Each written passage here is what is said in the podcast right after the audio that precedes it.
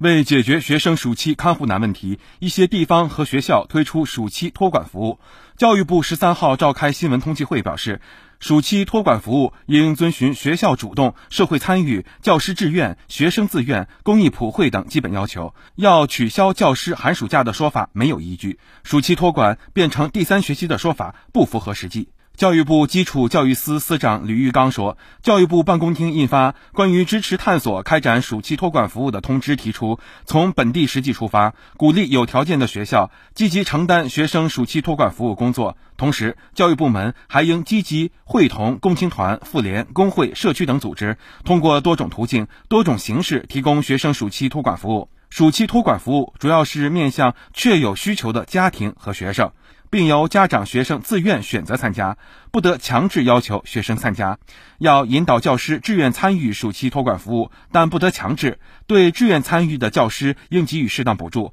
并将志愿服务表现作为评优评先的重要参考。吕玉刚说：“要取消教师寒暑假的说法是没有依据的。”他强调，要统筹合理安排教师志愿参与托管服务的时间，依法保障教师权益。既要保障教师暑假必要的休息时间，也要给教师参与暑期教研培训留出时间。